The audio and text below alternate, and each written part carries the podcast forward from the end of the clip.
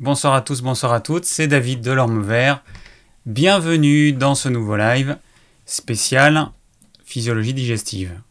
Alors je suis désolé pour la semaine dernière, euh, j'avais prévu de faire un live et puis contre-temps, euh, j'ai commencé à... Il y a eu plusieurs choses qui sont ajoutées. J'ai commencé à avoir un début d'angine. Et j'ai fait, euh, j'en avais déjà parlé, je sais plus quand, mais donc du coup j'ai fait un jeûne. Euh, donc, euh, dernier repas euh, lundi midi, et puis premier repas suivant jeudi midi. Donc, trois jours. Et, et en plus, j'ai recommencé des travaux dans le froid.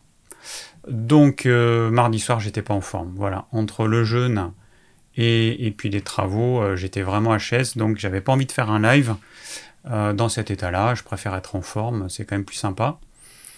Et voilà, donc le jeûne, ça a bien marché. Et ce que j'ai expérimenté cette fois, comme je travaillais en fait le mercredi, euh, bah, le mercredi j'étais quand même euh, assez fatigué. Et puis en plus, je travaille dans le froid à 6 degrés. Euh, c'était quand même un peu compliqué, surtout quand on jeûne, puisqu'on a froid naturellement. Et bah, du coup, j'ai expérimenté de prendre du bouillon, hein, donc une soupe de légumes avec des légumes en morceaux. Et alors ça redonne un, un, petit regain d'énergie, mais on reste quand même en jeûne. Et c'est vrai que j'avais un petit a priori négatif à faire un, jeûne au bouillon, en me disant c'est ou le jeûne à l'eau ou rien, et que le jeûne au bouillon c'était pas un vrai jeûne. Euh, bah si, ça reste quand même un jeûne. Hein. on, prend quelques calories qui, se sont dissoutes dans, le, dans le bouillon, mais on reste quand même en état de jeûne.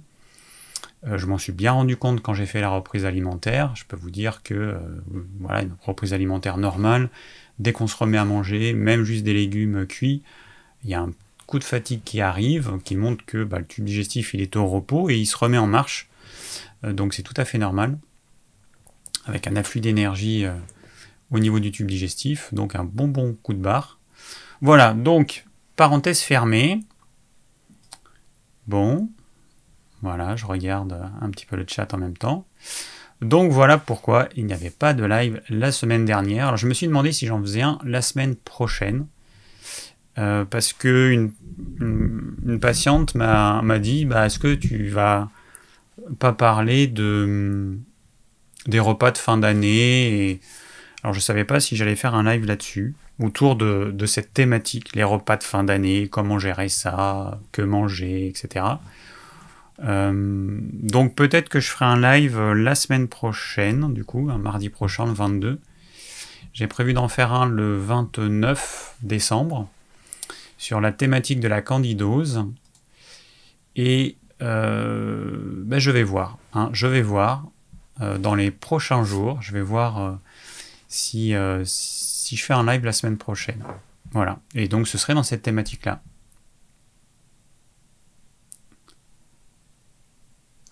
Voilà. Euh, je dis voilà parce que je regarde euh, ce qui est dit. Alors donc ce live il sera disponible en podcast normalement demain, demain matin. Donc podcast c'est un enregistrement audio. Euh, si vous avez des questions, vous les posez dans le lien. Enfin vous allez sous, cette vidéo, il y a un petit lien. Vous cliquez dessus et vous arrivez sur un petit formulaire. Et moi ça permet d'avoir euh, bah, des informations comme votre âge, votre taille, et de voir ça dans un tableau synthétique, c'est quand même mieux pour moi de répondre à, partir de ces petites informations plutôt que de, bah, répondre à un pseudo. Voilà. Euh, ou autre chose. Alors, mon repas du jour. Ah oui, normalement, je mets actu. Alors attendez, hop, on passe à l'actu de la semaine. Donc, mon repas du jour. Aujourd'hui, on a mangé euh, du saumon frais. Alors c'est assez rare que je mange du saumon. Je dois vous dire que depuis quelques mois, je ne sais pas si c'est parce que j'ai mangé trop de maquereaux et trop de sardines, depuis quelques mois, j'ai plus envie de manger de maquereaux et de sardines. Euh, voilà, donc je suis, euh, bah, je suis mon goût. Hein, j'ai pas envie, j'en mange pas, je vais pas me forcer à manger quelque chose que j'ai vraiment pas envie de manger. Et puis bah là, j'avais acheté du saumon pour changer. Donc c'est un poisson, c'est un gros poisson qui euh, a tendance à accumuler euh, plus de métaux lourds que les petits poissons. Donc c'est pour ça que c'est quelque chose que je recommande de manger assez rarement. Et, et voilà, donc du coup à midi on s'est mangé du saumon avec des poireaux, du chou-fleur et encore une fois exceptionnellement avec un peu de crème fraîche. Ça reste rare, mais bon, euh, j'avais envie de faire plaisir euh, à mon copain parce qu'il aime bien la crème fraîche, donc euh, c'était l'occasion de faire des poireaux classiquement, crème fraîche, un petit peu de poivre, un petit peu de noix de muscade, du tamari et tout ça cuit à l'étouffée. C'est hyper simple. on a mangé, il y avait un reste de purée de céleri rave et puis, et puis, et puis, en entrée, bah, une salade euh, voilà, composée. Là, j'ai mis de l'endive, euh, du radis râpé. Alors, c'était un radis rose. Ensuite, il y avait de, des feuilles de moutarde bon, qu'on a dans le jardin, différentes feuilles de moutarde, de, la roquette. Et puis, et puis, je mets toujours 10 000 choses champignons de Paris frais et du céleri branche. Voilà, c'est une salade assez, euh, assez riche. Hop, ça je peux l'enlever. Merde, j'ai oublié de mettre ça. Bon. Fumer le saumon, on peut. Alors, le saumon fumé, c'est du saumon euh, dont on va améliorer la conservation en le fumant et en lui donnant un petit goût. Donc, comme dit euh, c'est pas top. Exceptionnellement, quelques fois dans l'année, ok. Mais il y a des personnes qui en mangent euh, très régulièrement et ça je le déconseille. Donc on passe de euh, très régulièrement à très rarement, il y a quand même une grande différence. Voilà, donc faites-vous plaisir le plus rarement possible, mais euh, voilà. Il y a Chichikou qui dit ça rame. alors de mon côté le débit il est bon, donc je sais pas pourquoi ça rame. Ça a l'air de fonctionner. Je vérifie quand même ça parce que bah là, je fais le live avec Free en fait. Ma connexion Free. En 4G, ça marche. Voilà. Donc euh, pour ceux qui me suivent, ils savent que j'ai eu des problèmes. C'est le 2 ou 3 live que je fais comme ça. J'ai testé avant évidemment. Euh, ça marche maintenant. Ok. Donc j'étais embêté pendant euh, pas mal de mois. Et puis ça, bah, Free arrête de, de bloquer le flux du streaming. C'est super. Ok, alors, qu'est-ce qu'on a encore J'ai noté un certain nombre de choses. Euh, qu'est-ce que j'ai noté? Ah oui, alors bon, ce soir on va parler de la physiologie digestive, donc j'ai noté notamment des choses qui ont rapport avec la digestion, avec l'alimentation. Euh, j'ai mis où?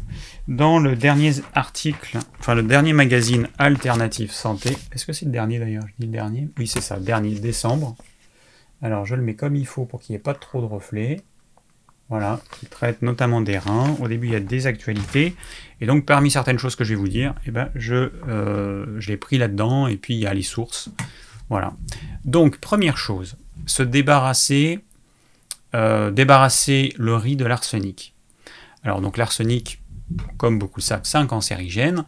Et pour en réduire la consommation, eh ben, euh, les chercheurs, ont testé certains trucs.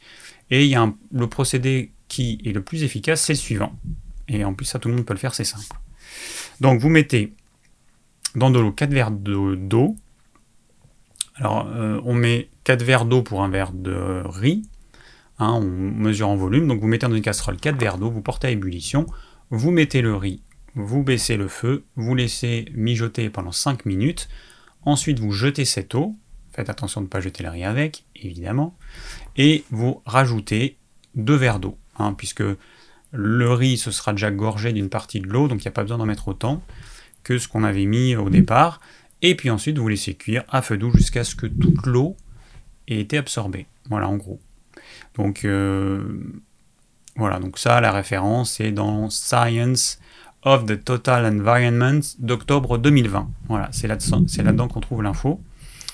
Euh, voilà, donc je, parle de ça parce que il y a des personnes qui ont un petit peu peur hein, de manger du riz. Le riz, ça reste une céréale euh, qui ne contient pas de, gluten, donc qui est quand même euh, ben, très consommée. alors ça, ça va marcher évidemment si vous faites du riz, si vous utilisez la, la farine de riz dans les préparations, vous ne pourrez pas faire ça. Mais voilà, donc c'est un bon truc. Alors, autre chose, euh, une question, huile de foie de morue et métaux lourds. Alors, j'ai euh, Mercedes qui me dit Bonjour, j'ai acheté dans votre boutique de l'huile de foie de morue. Je suis enceinte et j'en consomme tous les jours, mais je me demande si ces gélules sont bien purifiées. Exemple de métaux lourds. Comment savoir s'il n'y a plus de métaux lourds? Le label bio, par exemple, pourrait prouver que cette huile a été purifiée? Point d'interrogation. Je ne sais pas si les tests de métaux lourds ont été faits pour vos gélules et je souhaiterais une réponse honnête pour protéger mon bébé. S'il y a le moindre risque de métaux lourds, prévenez-moi, je ne vous en voudrais pas, j'ai arrêté de prendre ces gélules par, euh, pur doute. Alors, euh, donc, première chose, il n'existe pas d'huile de foie de morue bio. Pourquoi? Eh bien Parce que le label bio, il va labelliser les produits qui sont élevés ou les végétaux qui sont cultivés. Donc l'huile de foie de morue n'est pas euh, n'est pas, euh, enfin les, poissons, les morues ne sont pas élevées, elles sont sauvages, alors que par exemple vous pouvez avoir du saumon bio, mais ça peut pas être du saumon sauvage, ce sera du saumon euh, élevé, voilà, du saumon d'élevage. Donc première chose, c'est ça. Voilà pourquoi on ne trouve pas d'huile de foie de morue bio. Et donc après je lui ai envoyé le certificat d'analyse euh, sur lequel eh ben, il y a une partie où il y a marqué Heavy Metals, donc les métaux lourds, et donc euh, ils sont systématiquement analysés.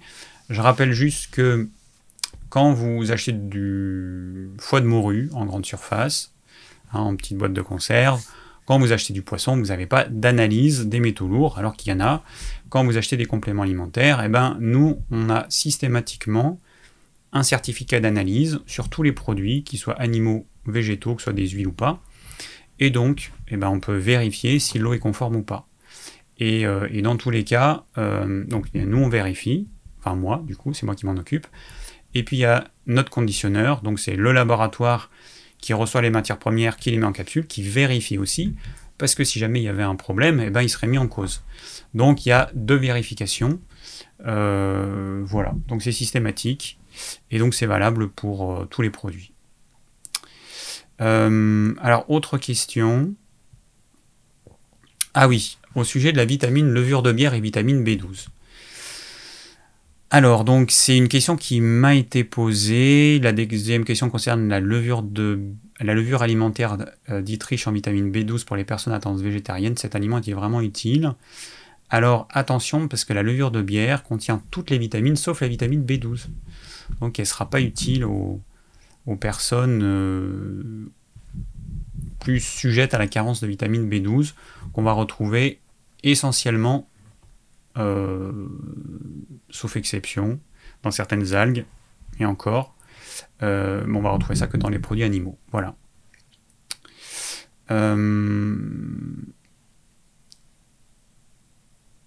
Alors, qu'est-ce que j'avais noté? Ah oui, j'avais noté.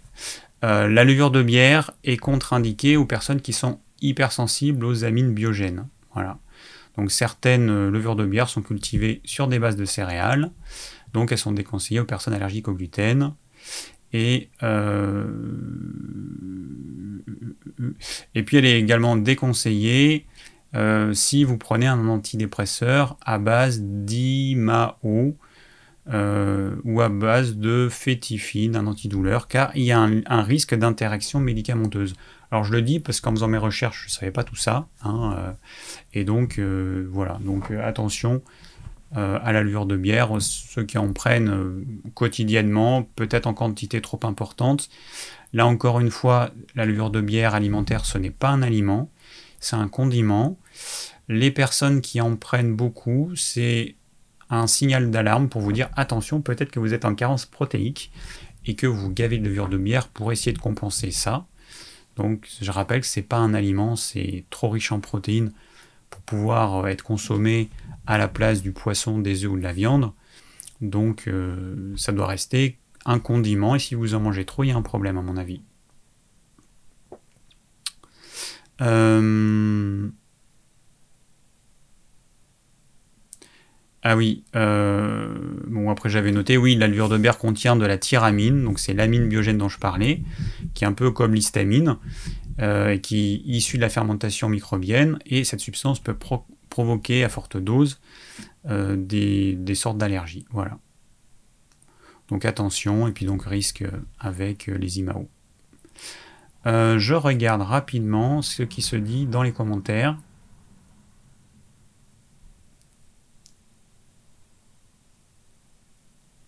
Ah ok.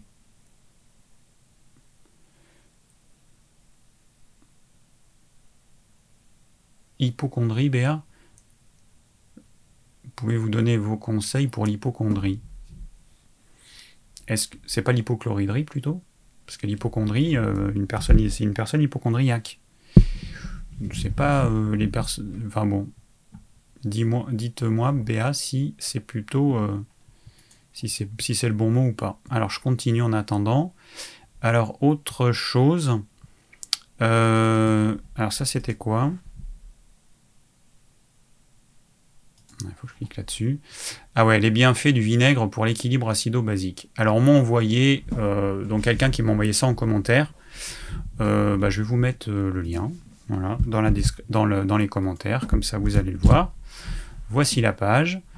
Et donc, voilà, euh, réputé pour ses multiples euh, propriétés médicinales, le vinaigre de cidre réparé de mille bienfaits, patati et patata, digestion, beauté de la peau, des cheveux. Bon, le maintien d'un équilibre acido-basique de l'organisme est pourtant fondamental. Alors, eh ben, on, retrouve un petit peu les mêmes bêtises qu'on voit partout. Euh, ce sont des généralités qui sont fausses, c'est-à-dire que le vinaigre de cidre. Alors, le vinaigre de cidre contient des minéraux comme le potassium et des enzymes qui peuvent soulager la fatigue, euh, réduire les infections bactériennes, améliorer la digestion, efficace contre le ronflement, élimine les graisses. C'est du grand n'importe quoi, ça n'élimine sûrement pas les graisses. Élimine les, les pellicules. Alors, en local, effectivement, ça a une action très intéressante. Supprime la mauvaise haleine. Voilà. Bon, Hein, euh, bon, après, il y a plein de compléments alimentaires. Quand on est sur la page, il y a des pubs absolument partout. Donc, euh, bon, notamment des compléments alimentaires qui vont vous aider à équilibrer votre euh, équilibre acido-basique. Bref. Donc, mon avis, c'est que c'est un peu n'importe quoi quand un produit, on vous dit que il, va soigner un petit peu tout. non, et puis je rappelle que le vinaigre de cidre, euh, il contient de l'acide malique qui peut poser problème à certaines personnes, qui va les acidifier. Moi, je fais partie des personnes qui ne supportent pas cet acide malique. Ça me refroidit, ça m'acidifie. Euh, le côté reminéralisant théorique, il est complètement faux. C'est quelque chose d'acide qui va acidifier la plupart des gens. Donc, euh, on oublie. Enfin, on oublie on oublie toutes ces vertus. Ça va être intéressant pour certaines personnes, les tempéraments sanguins, les personnes frugales, enfin, les, pas, frugales, joviales, avec pas mal de kilos en trop, le teint rouge, toujours chaud, etc. Ok. Mais euh, les personnes minces, le teint pâle, euh, frileuses, en manque d'énergie, fuyez absolument tout ce qui est acide. Alors, autre chose. Euh, après 60 ans, manger plus gras et moins sucré. Alors, il y a une étude qui a porté sur deux mois et qui a regardé ce qui se passait si on donnait. Donc, il y avait évidemment deux groupes. Un groupe qui avait 10% de glucides, 25% de protéines et 65% de matière grasse. Et puis l'autre groupe, au lieu d'avoir 10% de glucides, il en avait 55% quantité de protéines identiques 25%, et puis le, les matières grasses, au lieu d'en avoir 65%, il en avait 20. Donc le deuxième groupe, eh ben, c'était euh, les recommandations classiques, beaucoup de glucides, et puis relativement peu de lipides. Et ben, au bout de deux mois, le groupe avec moins de gras, enfin plus de gras et moins de, sucre ou de, glucides, ou de glucides complexes, eh ben, a vu une perte de gras surtout au niveau abdominal, et surtout pas de perte de muscle. Voilà, donc c'est vrai que moi je conseille euh, de diminuer la quantité de glucides. Alors les glucides c'est quoi? C'est tout ce qui a un goût sucré, et les, donc les glucides simples, et puis les glucides complexes, euh, les céréales, les légumineuses, pain, patrie, pommes de terre, oléagineux, voilà, tout ce qui contient euh, des glucides complexes. Et donc c'est vrai que je vous conseille de diminuer les glucides, à part les personnes qui, font beaucoup de sport, à part les personnes qui ont euh, un travail où ils sont soumis au froid, où c'est un travail de force, ceux-là ils peuvent se permettre de manger plus de glucides. Mais la plupart des gens devraient fortement diminuer les glucides parce que ça entraîne à terme un, niveau de glucose dans le sang qui reste bah, relativement important et qui va entraîner un niveau d'insuline élevé. Et donc cette insuline, elle a un effet inflammatoire et euh, ce niveau de glucose trop important dans le sang, bah, à terme, il peut fatiguer le pancréas et donc entraîner une résistance à l'insuline. Voilà. Et comme il y a en plus une, à l'échelle mondiale et puis au niveau français, il y a une augmentation de la prise de poids des gens, une augmentation euh, de l'obésité, une augmentation du gras abdominal, et eh ben, euh, c'est à peu près sûr que euh, assez rapidement, avec trop de glucides, vous allez avoir des problèmes de type diabète de type 2. Voilà. Alors, autre chose. Alors, les émulsifiants et le microbiote. Alors, voilà, tout ça, on est dans la thématique de l'alimentation, puisqu'on va parler de ça dans quelques instants. Euh, bon, alors, les émulsifiants, ils font partie des additifs qui sont les plus utilisés dans euh, l'alimentation industrielle, parce qu'ils participent de la texture de nombreux aliments ultra transformés, mais aussi de leur conservation. Voilà, c'est pour ça que les industriels aiment beaucoup ces additifs et une équipe internationale vient de démontrer, alors c'est sur des souris parce que évidemment on ne peut pas s'amuser à, faire certaines choses sur l'humain, mais euh, sur ces souris on a montré que les émulsifiants ils permettent à certaines souches bactériennes de traverser le mucus protecteur qui recouvre la muqueuse intestinale et de l'agresser. Hein. Donc il y a une espèce de glu, de mucus de quelques millimètres d'épaisseur qui empêche euh, les, bactéries qui forment notre microbiote intestinal d'être en contact direct avec la muqueuse intestinale et donc à la fois d'agresser la muqueuse et puis de passer dans la circulation sanguine. Là, ces émulsifiants, eh ben, ils permettent ça, ce qui va entraîner une inflammation chronique euh, à cet endroit de, l'intestin et puis une porosité de l'intestin. Voilà. Donc, euh, pas top les émulsifiants. Donc, regardez quand vous prenez des produits industriels. Euh, le problème, c'est que les personnes qui mangent des produits industriels, un petit peu assez régulièrement, comme il y en a un peu partout, eh ben, risquent d'apporter tous les jours à leur corps ce type de cochonnerie. Voilà. Et, et, et, euh, et ben voilà, je pense que j'ai tout dit. Euh, ah oui, non, dans ce que j'avais prévu, il y a aussi un truc que je voulais dire. J'ai vu, j'ai vu un film qui s'appelle Mossoul, donc c'est un film euh, sur euh, ce qui s'est passé en Syrie il y a peu. C'est l'histoire de policiers de la ville qui essaient de reprendre la ville aux, mains des, d'État islamique. Et, c'est vrai que ce qui m'a ce qui m'a marqué, c'est que je me suis dit, nous on a vu ça aux infos, on a vu ce qui s'est passé, on a vu juste, ah bah tiens, Mossoul a été a été repris, euh, a, été, gagné euh, par les gentils, entre guillemets. Euh, c'est super, mais on ne se rend pas compte en fait de ce qui se passe derrière. Nous, en fait, dans, notre petite cocon en France ou dans d'autres pays du monde, parce qu'il n'y a pas que des personnes en France qui, qui me regardent, je sais, je sais qu'il y a des personnes un peu à travers le monde entier, mais en tout cas, on, on est quand même protégé et on n'imagine pas ce que certaines personnes vivent.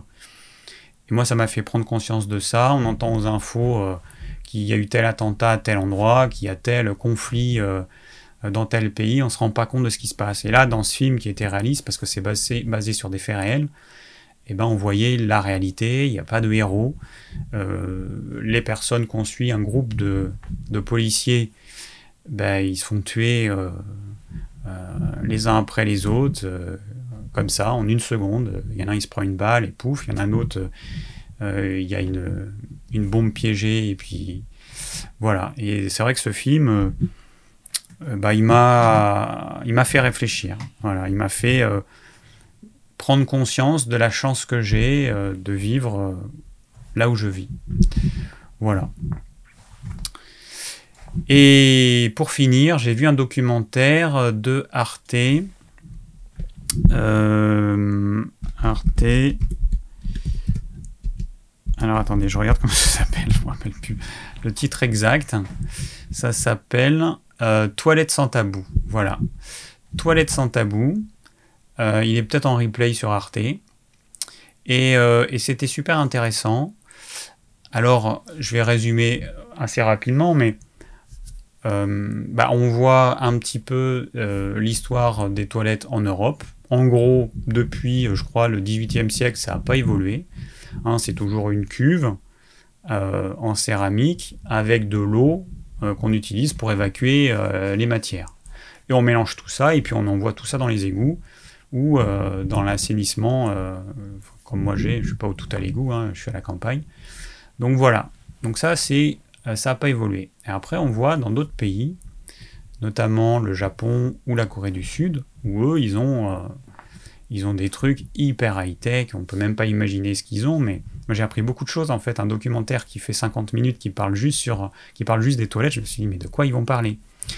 Et euh, par exemple, bon alors après, vous avez peut-être vu les, les toilettes des Japonais avec la petite douchette qui permet de nettoyer directement. Bon, après, il y a d'autres choses qui sont rigolotes, euh, comme faire un bruit de chasse d'eau pour éviter que les femmes qui sont un petit peu pudiques euh, ne soient gênées, qu'on entende qu'elles font pipi. Et puis après, ils mettent au point des analyses d'urine ou de matière fécale pour analyser le microbiote et vérifier s'il n'y a pas certains problèmes. Ou alors pour vérifier s'il n'y a pas, euh, bah, une personne n'est pas atteinte du diabète, par exemple, parce qu'on on peut vérifier s'il n'y a pas du sucre dans les urines. Donc euh, des toilettes qui deviennent high-tech, voilà, c'était intéressant.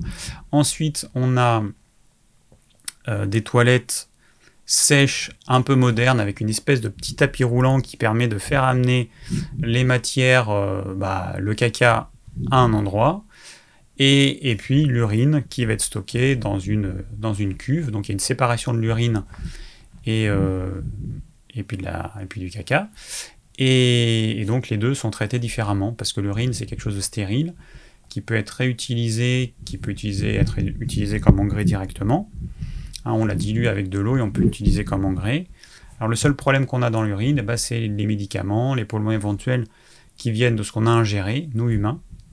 Euh, bon, il y avait ça. Qu'est-ce qu'on avait encore?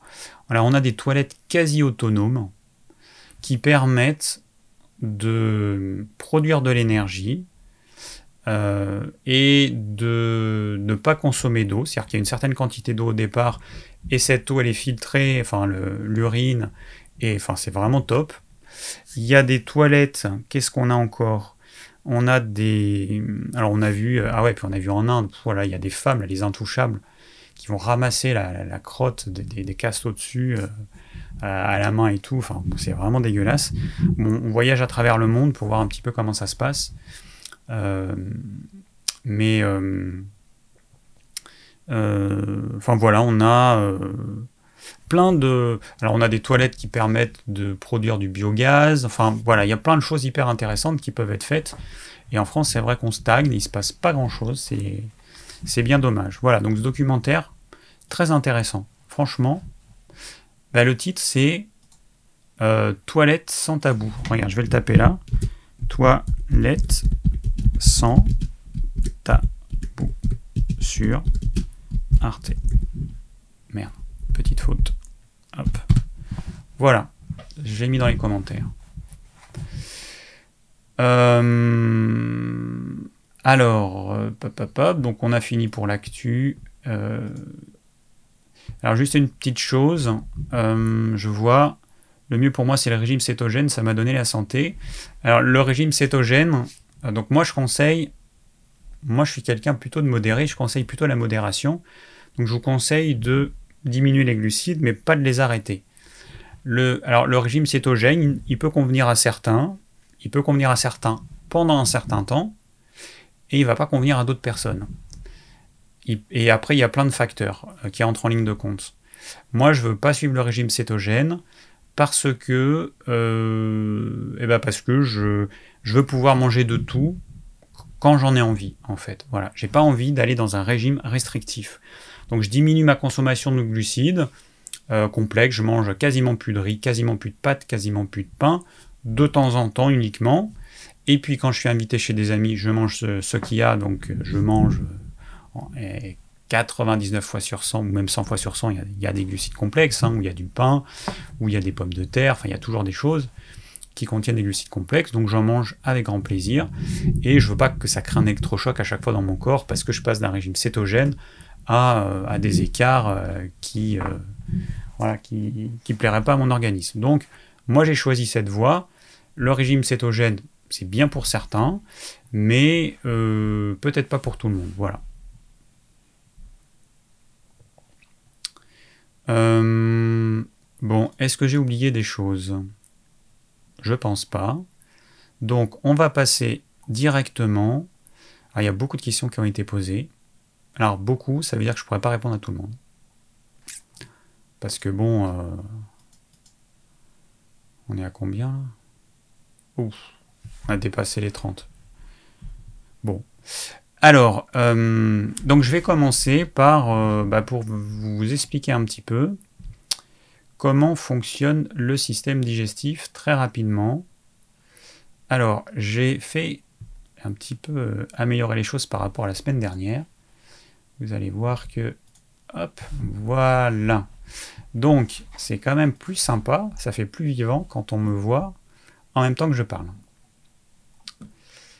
Hop, alors attendez j'ouvre tout ce que je veux ouvrir parce que j'en ai partout des fenêtres. Euh, non, c'est pas ça du coup. C'est cette fenêtre-là. Alors, euh, bon, je mets un monsieur, euh, le même monsieur que d'habitude. Alors, notre système digestif, il est composé de différents organes. On commence par la partie supérieure, ça commence dans la bouche. On a des glandes salivaires qui vont produire de la salive. Ensuite, on a l'osophage qui va nous amener les aliments. Alors je vais directement, hop, hop, hop, vous montrer tout ça. Voilà, on a notre oesophage qui est ici, vous voyez en bleu. Et puis, alors je vais masquer des éléments. Non, ça je vais le laisser. Voilà, notre oesophage. Alors vous voyez, il descend bas l'osophage. Hein. Vous voyez à peu près au niveau du plexus solaire. Et l'estomac, eh ben, il se trouve, euh, je vous montre exprès, je laisse euh, ça pour que vous voyez qu'en fait c'est assez bas, c'est plus bas que ce que peut-être certaines personnes pensent. Donc, euh, vous voyez, si je cache, voilà. Donc l'estomac, il se trouve ici, donc les aliments ils vont dans l'estomac. Ensuite, ils vont aller dans l'intestin grêle, blablabla, qui fait à peu près 7 mètres de long. Et puis ensuite, ils vont arriver dans le gros intestin par ici en bas. Et puis on a là le gros intestin. Alors là, il est caché, il est derrière le truc jaune. Et puis il redescend. Et puis, hop, le rectum et puis l'anus. Voilà, on va, on va masquer ça. On va masquer ça. On va masquer ça. Voilà. Et voilà. Et là, on voit à peu près le système digestif. Ah, alors j'ai oublié deux choses. J'ai oublié deux choses, on va tourner pour bien voir. Ah ben non, on voit pas, parce qu'il n'y est pas. Euh, pourquoi il ne met pas le foie Ah ben si, je suis con. je cherchais pas au bon endroit. Avec les côtes, je ne voyais pas. Donc nous avons le foie ici. Alors là, c'est un des lobes du foie, mais vous avez le foie ici. Voilà. Vous avez la vésicule biliaire, hop, qui est ici, qui est cachée. Et vous avez le pancréas qui se trouve derrière. On va tourner pour, euh, pour le voir. Qu'est-ce qu'on va enlever? Ah ben.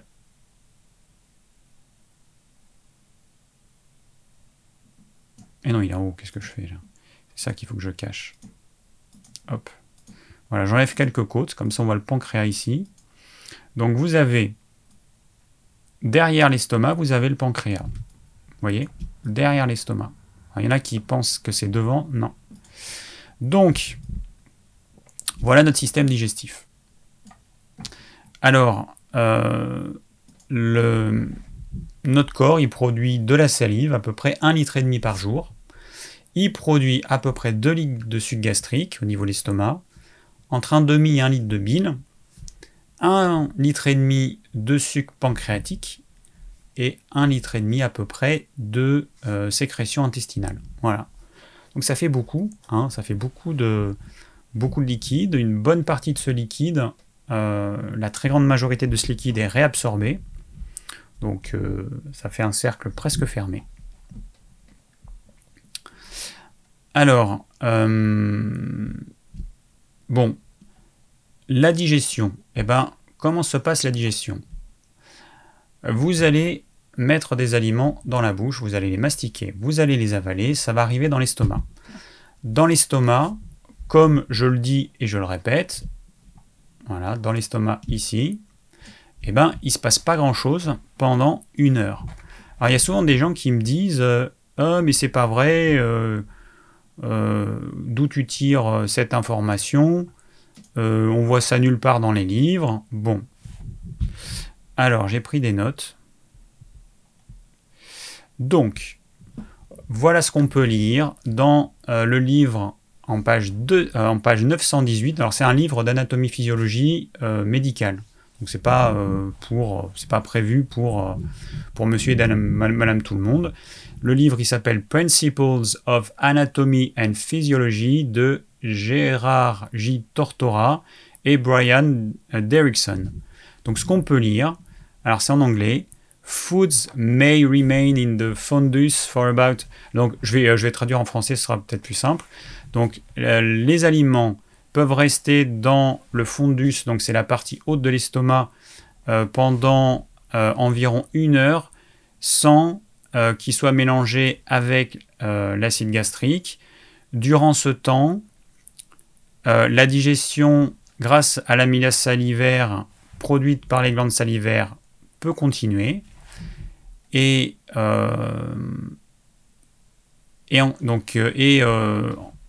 rapidement après, il y a mots, je ne sais pas les traduire, mais bon, l'action du bol alimentaire avec l'acide chlorhydrique inactive l'amylase salivaire et active la lipase linguale, donc parce qu'il y a une lipase euh, euh, qui, qui, est produite euh, par les glandes salivaires, donc produite par la langue, et ce qui démarre la digestion des triglycérides en acide de type diglycéride.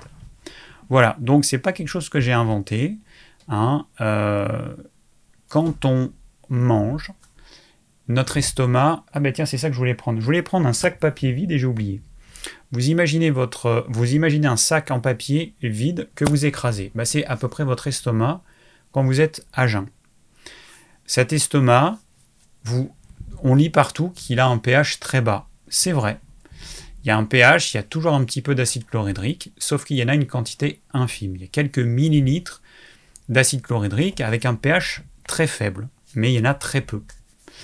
Euh, et, c'est normal, le corps ne va pas s'amuser à maintenir un litre d'acide chlorhydrique dans l'estomac en permanence si vous mangez rien. Et puis cet acide chlorhydrique, il n'est pas nécessaire pour tout. Quand vous mangez uniquement des fruits, il n'y a pas besoin d'acide chlorhydrique. Quand vous mangez des fruits, les fruits rentrent dans l'estomac, ils ont été réduits en purée par vos dents, et ils vont traverser euh, l'estomac en 30 à 60 minutes. Euh, en moyenne, hein. ça dépend de la quantité de fruits. Si vous en mangez une quantité énorme, il faudra peut-être 2 heures. Mais en tout cas, c'est rapide et il ne se passe rien dans l'estomac. Euh, ces fruits contiennent des sucres simples qui vont être assimilés au niveau de l'intestin grêle. Donc là, il n'y a pas besoin de produire de l'acide chlorhydrique l'acide chlorhydrique, il a un intérêt pour euh, le gras et euh, les protéines. Voilà. Donc ensuite, euh, donc vous mangez, les aliments ils vont dans l'estomac. Pendant une heure, il ne se passe rien du tout. Et puis, eh ben, au bout d'une heure, il y a une production d'acide chlorhydrique qui a plusieurs rôles. Transformer, enfin, activer la lipase et activer, enfin, transformer le pepsinogène en pepsine. Le pepsinogène, c'est une euh, substance qui est produite par certaines cellules de la muqueuse de l'estomac, qui est inactive en l'état, qui peut rien faire. Et quand ce pepsinogène est transformé en pepsine, et eh ben cette pepsine, elle est capable de dégrader les protéines pour les transformer en molécules plus petites, en acides aminés. Et ça, ça ne se fait que si le pH est suffisamment bas et un pH bas, eh ben, ça veut dire une production d'acide chlorhydrique suffisamment importante, et ça veut dire on arrête de mettre des choses dans l'estomac. Dès que vous allez boire quelque chose, vous allez faire augmenter votre pH. Vous diluez les sucs gastriques, vous diluez l'acide chlorhydrique, donc le pH, il augmente. Donc les personnes, parce que là j'ai eu il n'y a pas longtemps une, personne en consultation qui m'a dit, euh, ben moi on m'a conseillé de boire en dehors des repas, de boire même beaucoup en dehors des repas. Et puis bah, j'ai suivi vos conseils et euh, finalement c'est vrai que c'est beaucoup mieux de boire pendant le repas et puis d'arrêter de boire comme je faisais en dehors des repas. Et euh, effectivement, si vous buvez en dehors des repas, qu'est-ce qui se passe? Eh bien, votre tube digestif, je vous rappelle qu'en gros, hein, à l'état éveillé, notre tube digestif, il est toujours plein. Enfin, notre estomac, il est quasiment toujours plein. Enfin, je dis quasiment, en disant toujours plein, je serais plus proche de la vérité, même qu'en disant quasiment. Donc l'estomac, il est toujours plein, et plus ou moins plein. Il peut être plein à 80% quelques heures après le repas, ou plein à 20% au bout de 6 ou 8 heures euh, après le début de votre repas. Mais en tout cas, votre estomac, il est quasiment jamais vide. Donc, eh ben, dès que vous mettez de l'eau, ou une tisane, ou un thé, ou un jus de fruits, ou que vous mangez une pomme, peu importe, eh ben, vous allez faire monter le pH. Et donc, la digestion euh, qui se fait à cet endroit-là, un pH qui doit être hyper bas, eh ben, elle va plus se faire correctement. C'est aussi simple que ça. C'est que le pH, pour que ça se fasse bien, il doit être au niveau de l'estomac, hyper bas. Hein, on, est autour de euh, entre 1,5 et 2 pour que. Euh, donc c'est extrêmement acide. Un pH de 1,5 à 2, c'est extrêmement acide.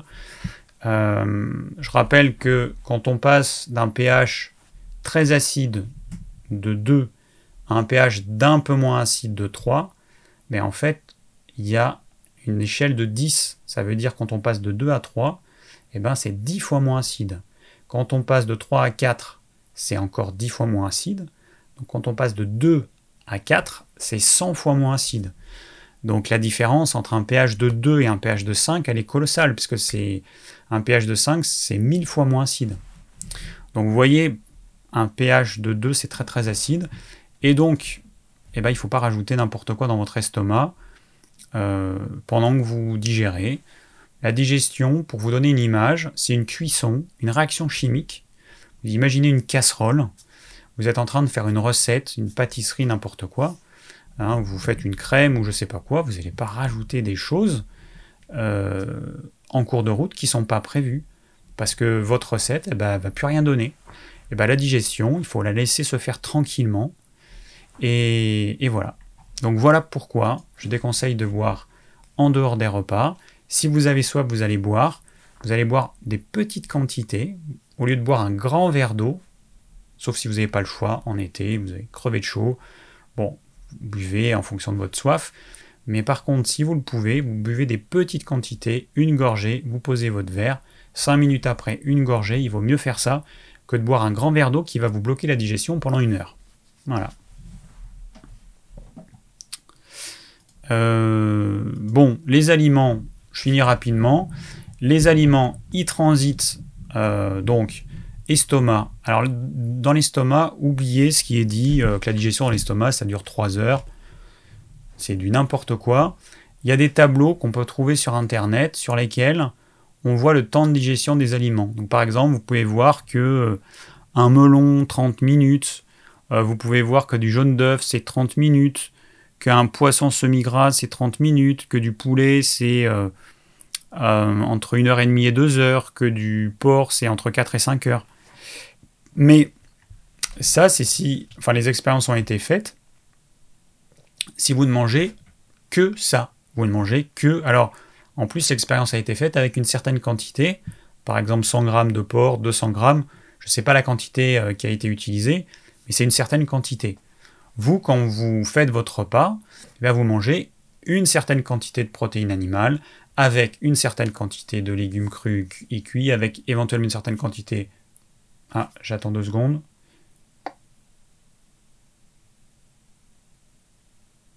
Voilà, on est reparti. Euh, rafraîchissez votre page, cliquez sur F5. Il y a eu une petite coupure euh, de quelques secondes. Euh, donc voilà, donc vous quand vous mangez un repas, je disais, eh ben, vous avez différents types d'aliments. Prix isolé, euh, vous pouvez avoir un temps de digestion qui est faible, mais vous, votre repas, eh ben, il va prendre, pour que votre estomac, pour un repas normal, pour que votre estomac soit complètement vide, l'ordre de grandeur, c'est plutôt 9 heures que 6 heures ou que 3 heures. Voilà. Donc ça veut dire que la plupart des gens, quand ils font deux ou trois repas par jour, leur estomac n'est jamais vide. Il est toujours en partie plein d'une partie du repas précédent. Voilà, c'est comme ça. Et, euh, c'est un problème. Et d'ailleurs, euh, non, j'en parlerai après de ça. J'en parlerai après si je lui dis, il y avait une question sur le, le reflux gastro-œsophagien. Donc, le temps de digestion dans l'estomac, j'insiste, parce que c'est long, et idéalement, on ne devrait manger un repas que quand on a faim. Quand on a faim, c'est un petit peu l'équivalent de je fais une recette de cuisine, je fais cuire du riz dans ma casserole, j'attends que mon riz soit cuit, je vide ma casserole, hein, je j'égoutte mon riz, je vide la casserole, je nettoie ma casserole, et c'est seulement quand ma casserole est bien vide, nettoyée, que je peux faire à nouveau du riz ce que, la plupart des gens font, eh ben, ils ont enlevé peut-être la moitié ou les trois quarts du riz de la casserole, il en reste un quart, et puis ils rajoutent encore du riz et de l'eau. Donc il y a une partie du riz qui est cuit, ou presque cuit, et euh, ils rajoutent du riz cru avec de l'eau. Et eh ben c'est exactement ce que vous faites avec votre digestion. Voilà. Vous mettez des aliments ont presque fini d'être digérés avec des aliments qui eh ben, euh, sont au stade zéro de digestion. Donc il y a une mauvaise digestion euh, chronique durant toute votre vie. Et c'est ce qui se passe, tout simplement. Les aliments, alors ce qui se passe concrètement, c'est que l'estomac ne se vide pas d'un coup.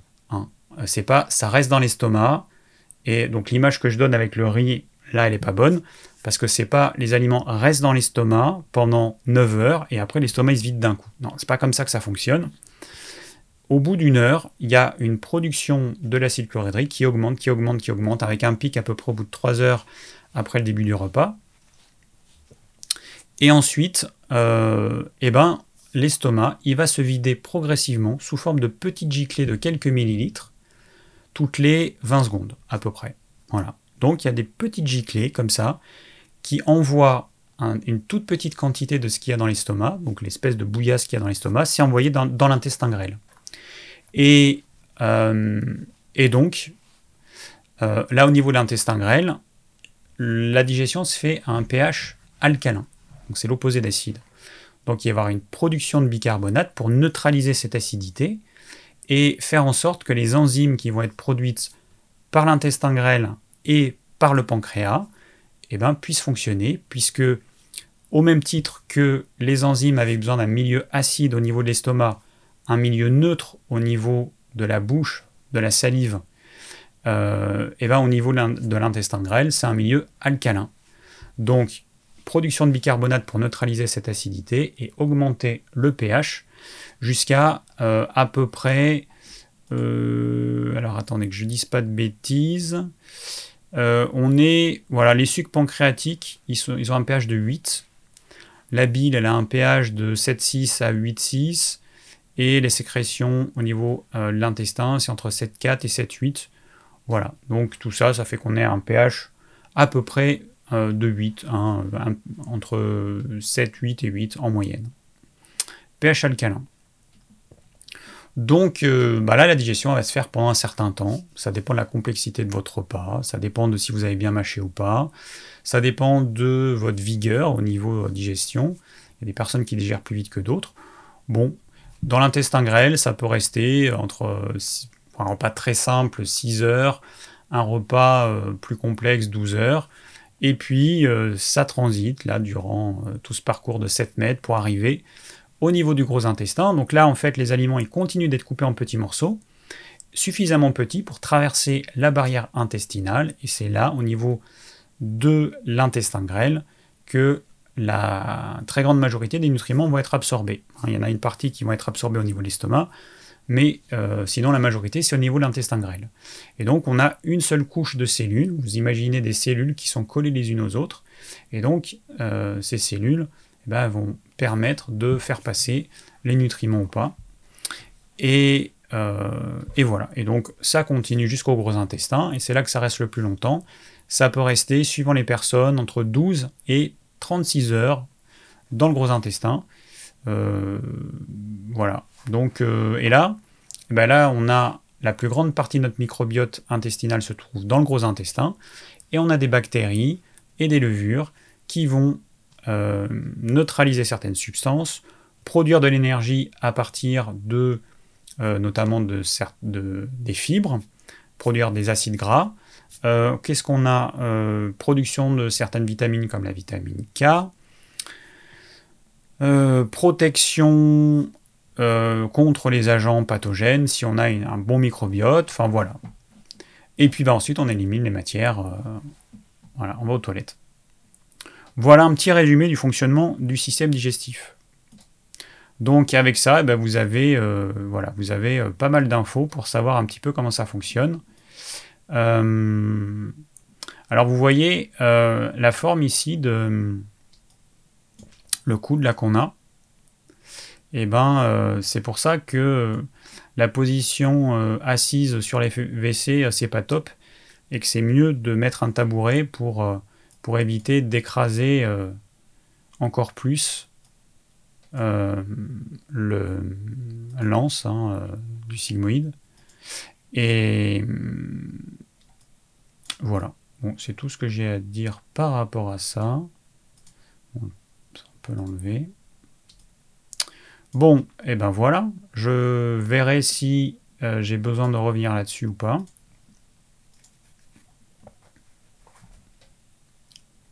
J'ai oublié de mettre le titre tout à l'heure. J'ai oublié de mettre le titre. Eh ben on va l'afficher maintenant. Donc on est dans la physiologie digestive. Et puis j'enlève de suite. Alors, je vais regarder tout de suite les questions. Il me faudrait, il me faudrait, je sais pas combien il me faudrait d'écran pour pouvoir tout afficher, c'est la folie. Euh, alors, j'ai 10 000 fenêtres. Je regarde juste les commentaires parce que du coup, j'ai pas trop regardé ce que vous disiez. Euh, est-ce que c'est normal que les intestins et colons font du bruit et bougent? Ah bah oui, c'est tout à fait normal. Hein. Euh, il y a des muscles qui permettent de faire avancer les matières et donc qui font que l'intestin grêle et le gros intestin se contractent. Euh, si vous avez euh, fait un lavement, donc un lavement c'est vider une partie du gros intestin en mettant de l'eau ou euh, enfin bon on va dire de l'eau tiède, hein, ça suffit. En mettant de l'eau tiède dans le gros intestin, il va se dilater et puis il va y avoir un réflexe qui va se créer. Et quand vous faites un lavement, et eh ben vous avez comme des vagues qui arrivent toutes les X minutes. Donc c'est l'intestin qui se contracte comme ça tout le long, qui permet de faire avancer les matières, et c'est tout à fait normal. Voilà. Euh, quand vous commencez à manger, eh ben, au bout de quelques minutes ou quelques dizaines de minutes, vous pouvez avoir les intestins qui se contractent. Alors, il y a Rosie qui me demande d'espacer les, si je peux pas espacer les lives pour produire de nouvelles vidéos. Ce qu'il faut comprendre, c'est que moi, un live, ça me demande euh, quelques heures, donc il y a le temps que je passe avec vous, et puis euh, en arrière, peut-être une heure en plus de travail, donc deux heures et demie. Pour faire une vidéo, la plus petite vidéo que je fasse, c'est minimum 6 à 8 heures de travail. Donc euh, c'est vraiment beaucoup, beaucoup de temps de travail de faire une vidéo. Et, euh, et du coup, c'est pour ça que je fais des lives, parce que je n'ai pas le temps pour le moment. Euh, voilà, j'ai pas le temps. Euh, j'ai entre le travail et les travaux. Là, on a repris les travaux qui ne dépendent pas que de moi, parce qu'il y a un ami qui euh, qui m'aide et quand il peut m'aider, ben là, comme ça a été le cas dans la semaine du lundi au jeudi, il est venu m'aider. J'ai pas fait grand chose dans la société, donc du coup, voilà, je, fais les travaux et, puis je dois récupérer après le temps que j'ai pas passé dans la société. Donc voilà, pour l'instant, j'ai une vie qui me permet pas de faire ce que je veux. J'aimerais pouvoir euh, proposer euh, des vidéos, mais bon, euh, je suis obligé de faire avec. Voilà. Et donc voilà, donc je sais qu'en faisant les lives, j'aurai, bah, déjà je suis là, je suis, je devant vous en vrai, et puis, et puis bah, je, je réponds à vos questions toutes les deux semaines. Bon, je vais regarder les questions qui ont été posées avant de regarder toutes les questions. Ouais, je répondrai à ça après. Alors, j'ai Nadia qui me dit Bonjour, malheureusement, je n'arrive pas à me passer de dessert. Soit j'en mange un peu tous les jours, soit je m'en prive, mais euh, en moyenne, deux fois par semaine, un gros craquage où je mange de grosses quantités de dessert avec beaucoup d'inconfort digestif après. Selon toi, qu'est-ce qui est le moins pire pour l'organisme? Perturber la digestion un petit peu une fois par jour ou un gros inconfort deux fois par semaine Bon, hmm, c'est variable, hein. je pense que c'est en fonction de la personnalité de chacun. Ce qui est certain, c'est que il est préférable de faire un, craquage en mangeant que des desserts ou qu'un dessert, plutôt que de faire un repas avec dessert euh, en quantité importante. Voilà, ça c'est certain il vaut mieux mal digérer le dessert plutôt que mal digérer le dessert et le repas, sachant que la digestion elle sera encore plus difficile parce qu'on a, le, a le repas en plus. Donc euh, voilà, moi ça m'est arrivé, bon c'est assez rare, mais enfin moi ça nous arrive avec mon copain de, de faire des, bah, des petits euh, craquages euh, bah, de crêpes par exemple. ah non, voici crêpes on se fait euh, des crêpes et, ou alors des gaufres. C'est plutôt les gaufres. Voilà, je fais des gaufres, on mange que des gaufres. Voilà, tout simplement. Et en faisant ça, bah, finalement, ça se digère pas si mal. Ça apporte beaucoup de plaisir. Et euh, voilà. Bon. Euh, après, ça dépend des desserts. Il y a des desserts qui vont perturber plus la digestion que d'autres. Donc, c'est à chacun de trouver son équilibre. Je sais que le problème de l'alimentation, c'est que ça nourrit pas uniquement le corps. Hein, il y, a une composante affective extrêmement forte. Donc, euh, bah, c'est vrai qu'on ne peut pas ne pas tenir compte de cet aspect. Et, et donc, bah, c'est à chacun de faire comme il peut. Voilà, c'est à chacun de faire comme il peut et d'être à l'écoute de son corps. C'est clair que si les desserts que tu manges, vraiment, ils te bloquent la digestion au quotidien, ça va quand même être un problème. Hein il va falloir trouver une solution. Voilà, donc j'ai pas de réponse euh, euh, miraculeuse toute prête euh, pour tout le monde. alors ensuite, j'ai Bernard. Bonsoir, le docteur Jean-Michel Cohen a précisé dans un de ses lives qu'un dessert sucré après un repas salé n'apportait aucun inconvénient sur la digestion. Et alors, bon, ça c'est faux. Et c'est surtout que chacun peut en faire l'expérience. Moi, je vous dis, c'est simple. Vous mangez un repas sans dessert. Vous mangez exactement le même repas avec un dessert.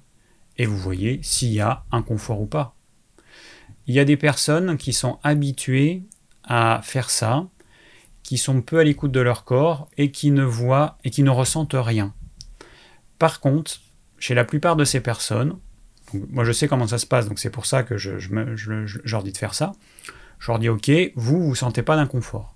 Et eh bien, vous allez tester. Vous allez supprimer le dessert et vous allez voir, là maintenant, si vous vous sentez plus léger ou pas. Et, euh, donc, si on n'a pas de point de comparaison, c'est vrai qu'on ne va pas forcément sentir une différence. Là, en changeant euh, quelque chose, eh ben, la personne, 9 fois sur 10, elle sent que oui, effectivement, la digestion elle est quand même bien plus, euh, bien plus légère. Donc je poursuis la question. Donc un dessert n'apportera aucun inconvénient sur la digestion et qu'un et qu'un jeûne ne fait rien d'autre que détruire le corps de l'intérieur. Mais comment un médecin peut dire de telles conneries? Avec toutes les études qui ont été faites sur le jeûne, comment peut-il euh, dire ça? Bon.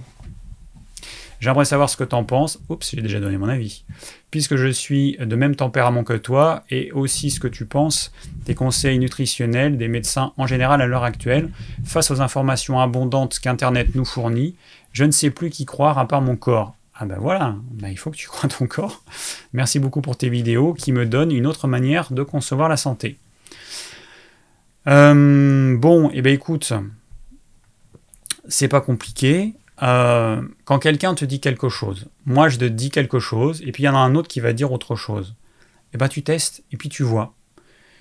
Tu fais le test euh, avec dessert et sans dessert. Alors, on ne fait pas une seule fois, hein, tu le répètes plusieurs fois quand même, avec des desserts différents pour pouvoir comparer. Mais euh, tu verras par toi-même si les desserts n'apportent aucun inconvénient sur la digestion. Mais bon, bon, enfin ouais, moi ça m'étonne toujours les médecins qui, qui disent autant de conneries sur la digestion ça m'étonne toujours. Euh, bon, après, je sais qu'ils ont très peu d'heures de, d'heures, euh, de formation euh, au niveau de l'alimentation. Mais je me dis qu'ils ont un cerveau. Enfin, a priori, hein, ils sont censés avoir un cerveau, ils sont censés savoir bien l'utiliser. Et que bah, si tu sais un minimum comment fonctionne le tube digestif, et que bah, il y a quand même une différence entre un sucre simple un sucre complexe, que les sucres simples, comme il se passe rien pendant une heure dans la digestion, ils ont le temps de fermenter. Enfin bon, je sais pas. J'ai un peu de mal à comprendre, ou alors vraiment, euh, je sais, je, comprends pas en fait que les médecins, parce que moi, ce, ce que je vous dis en fait euh, sur la physiologie digestive, je l'ai lu dans les livres de médecine de physiologie digestive. Donc, euh, euh, l'information elle est là, donc je comprends pas. Je comprends pas pourquoi ils, disent des, bêtises aussi énormes. Bref. Euh, alors, il y avait quoi comme question que j'avais vue? Que penses-tu de l'irrigation du côlon pendant un jeûne ou une détox? Alors, l'irrigation du côlon, donc le lavement, euh, l'irrigation colonique que tu fais chez un thérapeute, c'est autre chose. Parce que alors là, tu te fais laver et relaver le gros intestin. Donc ça a un intérêt, je pense. C'est très fatigant. Et le problème, c'est que tu vas supprimer une bonne partie du microbiote intestinal et peut-être trop, je sais pas. Bon, il y a des personnes à qui ça fait beaucoup de bien et puis des personnes que ça met euh, KO. Donc euh, attention. Le lavement, en fait, c'est on met une certaine quantité d'eau qui varie entre 1 litre et 2 litres. Et donc, dans la... en fait, l'eau, elle va aller dans le côlon ascendant, euh, dans le côlon descendant, donc la partie gauche, et une partie du côlon transverse. Et peut-être qu'elle peut aller dans le côlon... Euh, non, qu'est-ce que j'ai dit? Côlon, descend, euh, côlon ascendant, il est à droite, et côlon descendant, il est à gauche. Et, et donc, euh, le but, c'est pas de remonter l'eau complètement au début, c'est pas de, nettoyer au karcher le tube digestif. Le but, c'est de mettre une certaine quantité d'eau qui va diluer les matières, et ensuite, ce sont les contractions du gros intestin qui vont évacuer cette eau et une bonne partie des matières qu'il y a avec. Mais il va rester quand même une certaine quantité de matière et donc de bactéries qui vont réensemencer le tube digestif, mais ça va éliminer une bonne partie euh, bah, des déchets euh, alimentaires, peut-être présents en trop grande quantité, qui entraînaient des gaz, des ballonnements, des fermentations. Euh, et, voilà, le but du lavement, c'est ça. Alors pour moi, il a un intérêt. C'est à chacun de voir la fréquence. Il y a des personnes qui le font souvent, peut-être trop souvent, mais je pense que ça, je pense que ça a un intérêt si c'est bien fait. Personnellement, quand je fais un jeûne, donc là ça a été le cas, je me fais un lavement le le premier jour où je mange pas du tout. Voilà. Donc par exemple, j'ai arrêté de manger euh, le lundi midi, je me fais un lavement le mardi après-midi ou mardi soir. Voilà. N'oublie pas qu'il y a quand même un grand décalage entre ce que vous mettez dans la bouche et ce qui euh, se retrouve dans le gros intestin. Il faut compter 48 heures. Ça veut dire qu'entre votre dernier repas et ce qui se trouve dans, dans votre gros intestin pour qu'il soit vide, il faut attendre 48 heures. Donc à la limite, on pourrait se faire un lavement aussi le, jour suivant, euh, parce qu'il y aura encore une partie du dernier repas qui va se trouver dans le gros intestin. Voilà, donc euh, pour cette question, j'ai répondu. Je continue dans les questions. Alors j'ai Régis qui me dit j'ai un reflux gastro-œsophagien, on me donne du gaviscon qui est un antiacide, Or, d'après toi, c'est un manque d'acidité du contenu stomacal qui est la cause du reflux gastro-œsophagien. Euh, comment expliquer cette contradiction? Ah ben c'est très simple. Euh, le problème du reflux gastro-œsophagien, c'est quand cette acidité, elle remonte dans l'œsophage. On est d'accord? Hein On va, hop, je vais juste changer. Tac. Voilà. Donc on est d'accord. On a l'œsophage qui est ici. Alors attendez, parce que là on voit rien du tout. L'œsophage. Allez, je vais cacher ça, ça et ça. Voilà, donc notre oesophage, le petit tuyau là qui descend, euh, hop, il est ici. Et donc le sphincter ici là, le cardia, eh ben, il va s'ouvrir. Et donc l'acidité va remonter dans l'œsophage et va vous brûler l'œsophage, voire la gorge. Donc le problème, il est là. C'est pas l'acidité qui vous brûle l'estomac, ça va être l'acidité qui va remonter. Et pourquoi ça remonte? Je vais cacher une partie du foie. Eh ben, pourquoi ça remonte? Eh ben, c'est simple. Si euh, quand, euh, quand euh, vous... Hop, je remets ça. Si quand vous prenez un repas, votre pH n'est pas suffisamment bas, le corps va continuer à produire de l'acide chlorhydrique pour maintenir, pour, essayer d'atteindre ce pH bas. Mais si eh ben, vous n'avez pas assez de vitalité, vous avez une carence en sodium, vous avez... Euh, euh, euh, non pas en sodium, en chlore, pardon, en chlore, parce que l'acide chlorhydrique, c'est du chlorure d'hydrogène. Donc il faut l'élément chlore qu'on trouve notamment dans le sel, hein, le sel de cuisine, le sel de mer.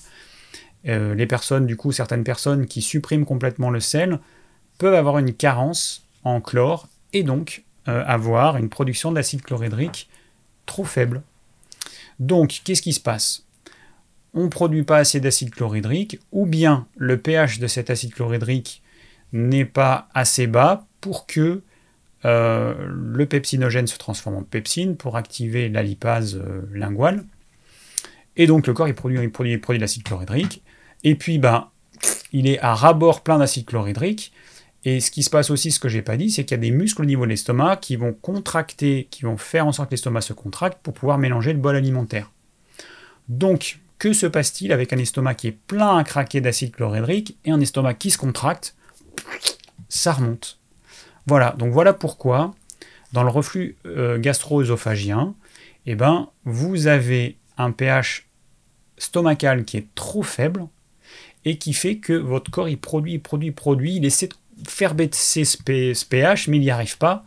Il produit trop d'acide chlorhydrique. Euh, ok, donc voilà, voilà. Alors bon, c'est pas d'après moi. Hein.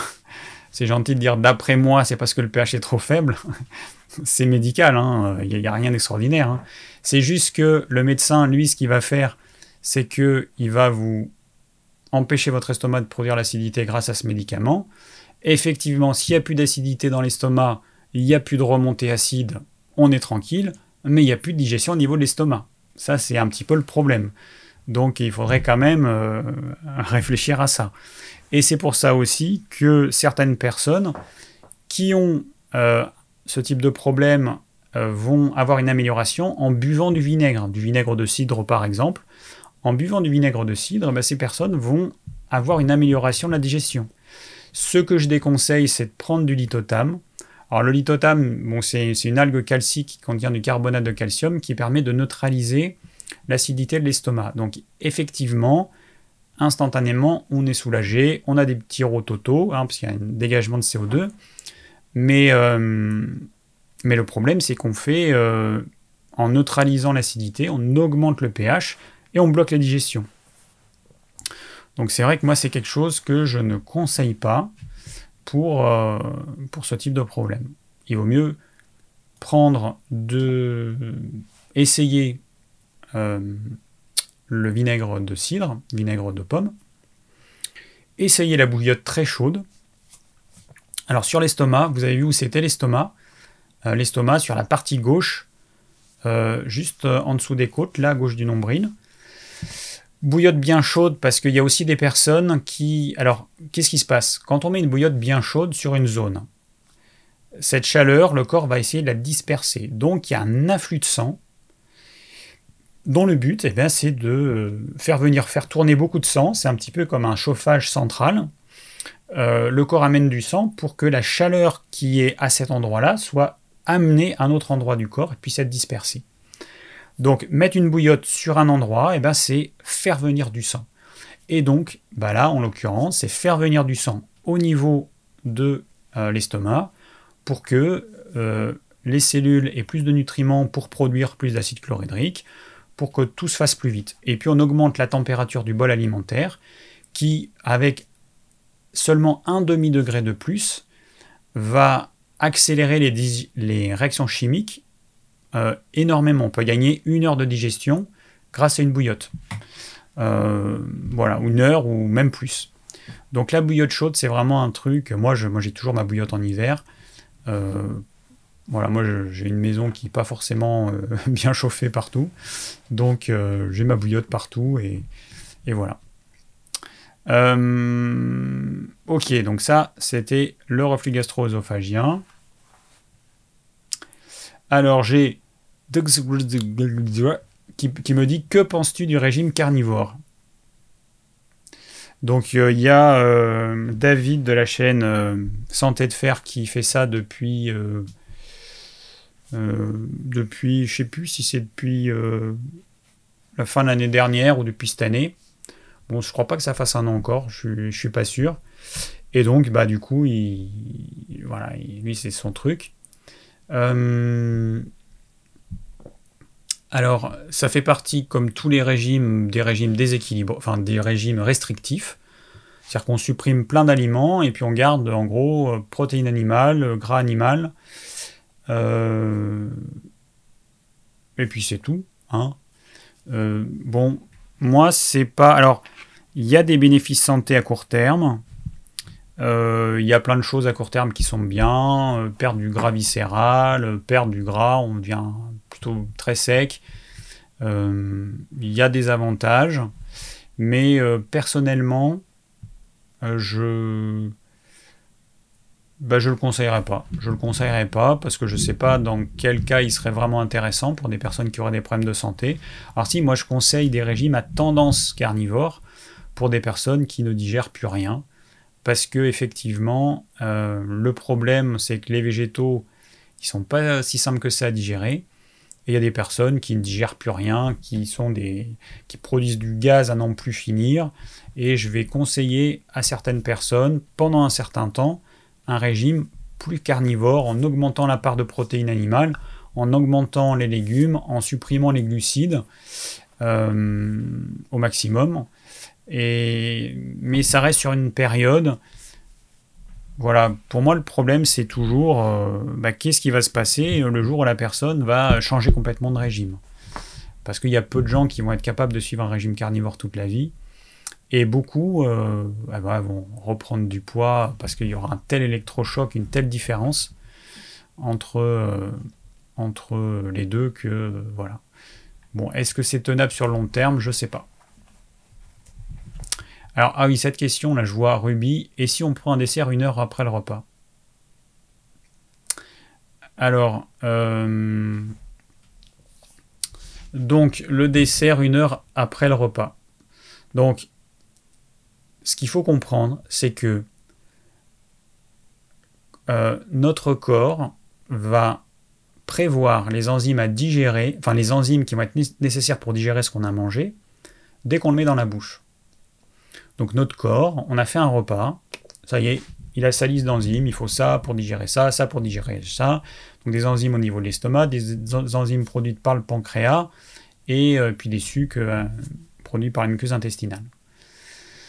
Une heure après, vous rajoutez un dessert, c'est pas le repas plus le dessert. C'est une bouillie en fait. Il faut que vous compreniez que c'est une bouillie mélangée. Donc le corps doit tout recalculer pour digérer cette nouvelle bouillie. On, avait une bouillie, ben on a une nouvelle bouillie avec le dessert qui va changer complètement la formule avec plus ou moins de gras, plus ou moins de glucides, plus ou moins de sucre, etc. Donc euh, ça entraîne un surcroît de travail important. Ça va bloquer la digestion parce que du coup ça va... Euh, bah, parce que le corps va devoir calculer tout ça. Euh, ça va de toute façon être mal digéré parce que ce dessert, il est indigeste par nature. Je rappelle qu'au niveau des combinaisons alimentaires, des bonnes et des mauvaises, il y a euh, différents trucs qui vont pas ensemble. Il y a les sucres simples et les sucres complexes. Donc la farine et le sucre, ça va pas ensemble au niveau de la digestion. Ça marche pas. Hein, c'est pas une, un avis personnel. Ça ne fonctionne pas. Euh, chimiquement, ça ne fonctionne pas, tout simplement. Euh, donc on a sucre simple, sucre complexe. Protéines et sucre, ça va pas ensemble. Enfin, protéines et sucre simple, ça va pas ensemble. Protéines et sucre complexe, euh, s'il y en a trop, eh ben, ça va pas aller non plus chez la plupart des gens. On va y avoir une digestion qui va quand même être assez laborieuse. Et pour finir, acidité et glucides. Tomates et pâtes, riz, pain, pommes de terre, citron, pareil. Euh, donc si dans votre repas, vous mangez du poisson, du riz et du citron, eh ben, vous allez neutraliser votre salive et le riz ne sera pas prédigéré par la salive. Voilà, donc il y a tout ça, euh, c'est finalement assez simple. Si vous, vous notez ça, eh ben, vous savez comment vous devez cuisiner. Sauf exception évidemment, mais je vous conseille au quotidien d'éviter les indigestions chroniques, c'est quand même mieux.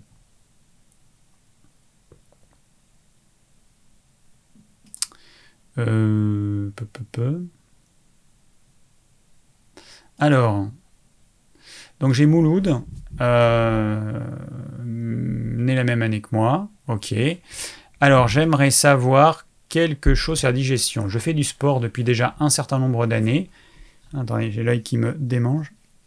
Voilà, c'est réglé.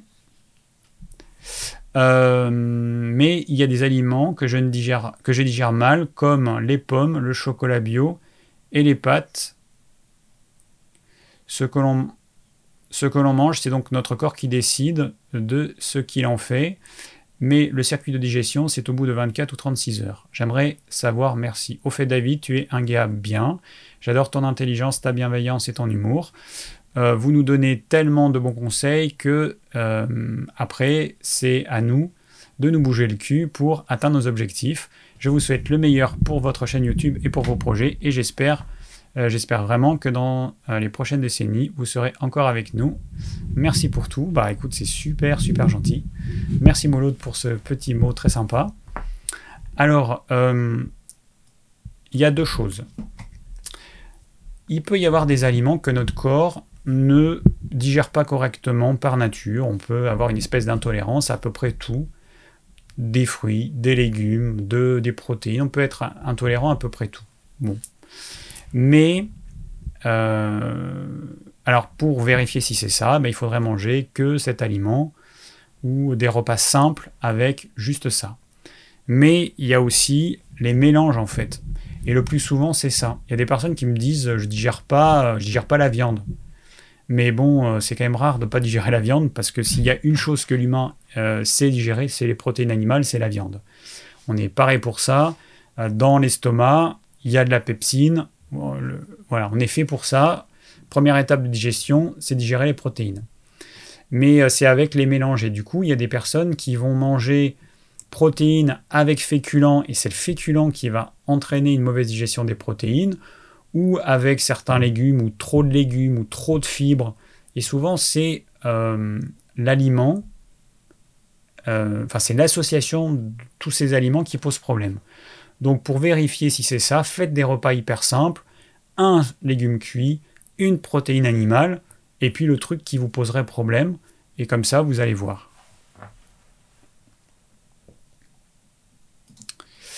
le temps, le temps, il file. C'est fou qu'il y a tellement de questions et je ne peux pas répondre à toutes ces questions. Mais bon, c'est pas grave. Hein. Alors, euh,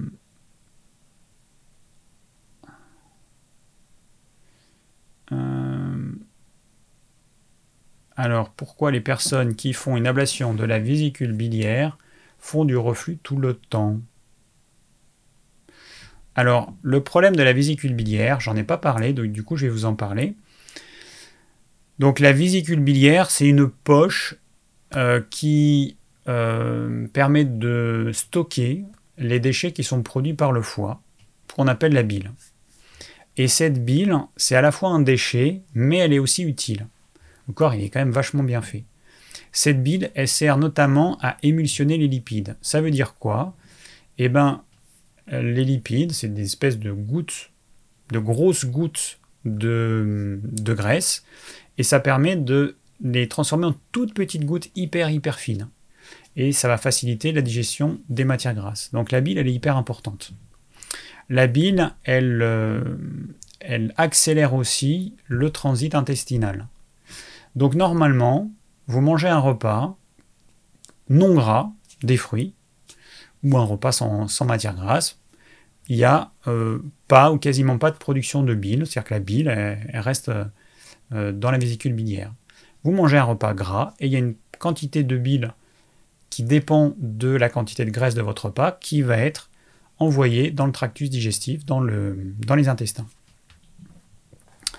Euh, alors, hop.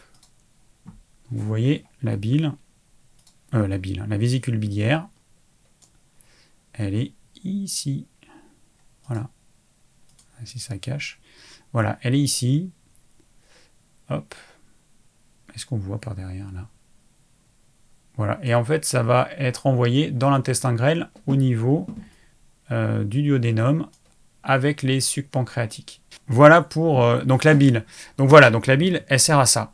Et euh, pourquoi? Eh ben, ça entraîne des reflux. Bah, le problème, c'est que quand vous avez une ablation de la bile, de la vésicule biliaire, la bile, elle va être déversée en continu dans l'intestin grêle, et donc ça va perturber le fonctionnement du tube digestif, puisqu'il n'y a plus de cette alternance éjection de bile, plus de bile, et donc il y a une stimulation de l'intestin qui, va accélérer un petit peu le transit, et donc ça peut créer des spasmes euh, au bout d'un certain temps, euh, parce que bah parce que c'est pas du tout normal. Alors, autre question. Que faut-il prendre pour éviter les flatulences? Euh, bah, Au niveau des compléments alimentaires, moi je conseille pas grand-chose, parce que quand même le mieux, c'est quand même que euh, vous... Je suis comme ça, oui. Euh, au niveau des compléments alimentaires, c'est mieux que vous réguliez vous-même votre... Enfin, que vous trouviez la solution en voyant ce qui pose problème dans ce que vous mangez. Le psyllium, je le conseille parce que c'est vraiment un truc génial pour les personnes qui sont constipées. Donc ça, le psyllium, c'est un incontournable. Euh, le manganèse cobalt, c'est un complexe d'oligoéléments qui permet de rééquilibrer le système nerveux autonome. Et le système nerveux autonome, c'est la partie du système nerveux qui commande les fonctions automatiques et inconscientes, dont la digestion. Et il y a beaucoup de personnes qui digèrent mal parce que le chef d'orchestre de la digestion, qui est le système nerveux autonome, ne fonctionne pas correctement. C'est pour ça que faire une cure, moi je conseille de faire une cure de deux mois de manganèse cobalt à raison de un bouchon deux fois par jour, donc un bouchon de matin à jeun et un bouchon euh, avant le repas de midi par exemple. Je rappelle que les oligoéléments catalions comme le manganèse cobalt, ils sont considérés par le corps comme de l'eau. Donc vous pouvez les prendre à jeun même si vous pratiquez le jeûne intermittent, il n'y a aucun problème. Euh, et, voilà. Donc ça, l'idée c'est d'apporter au corps les compléments alimentaires qui permettent de, euh, bah, de rééquilibrer ce qui ne peut pas être rééquilibré autrement, ou alors pour la, le psyllium qui permet d'apporter des fibres euh, douces qui vont faciliter le transit de, des matières tout au long de la digestion et donc faciliter leur expulsion. Mais le but, ça reste quand même que vous mangiez ce que vous êtes capable de digérer et, euh, et donc faire cet effort. Parce que si je vous donne la pilule miracle qui vous enlève tous vos maux, bah c'est fini, hein, vous ne faites plus aucun effort, vous mangez n'importe quoi, vous ressentez plus rien. Si vous avez des flatulences, si vous avez des gaz, si vous avez des douleurs, une inflammation, euh, souvent du gros intestin, des colites, et eh ben là vous allez être obligé de vous bouger le cul pour euh, trouver une solution. Donc euh, voilà, il y a le charbon végétal super activé qui permet de diminuer les gaz, mais voilà, c'est à utiliser ponctuellement, mais vous n'allez pas prendre du charbon végétal à le super activer toute votre vie. Donc euh, voilà. Donc ça, ces compléments alimentaires là, euh, vous les trouvez. Non, c'est pas ça que je veux mettre. Sur mon site digifarm.fr.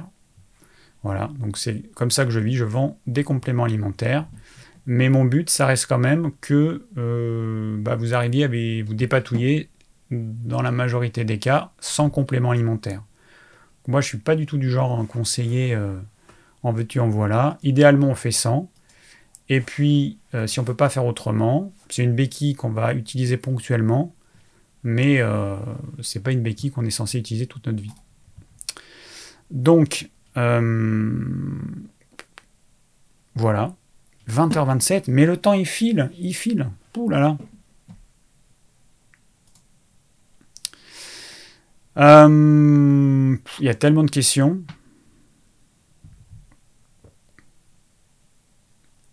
Ah, il y a Patrick qui me dit Je découvre vos interventions et j'aimerais savoir si c'est possible d'être prévenu lors des lives. Bah, il suffit déjà. Alors, il y a le programme. Hein, il suffit d'aller sur mon site ormevert.fr et en haut, vous avez euh, dans le menu en vert écrit live.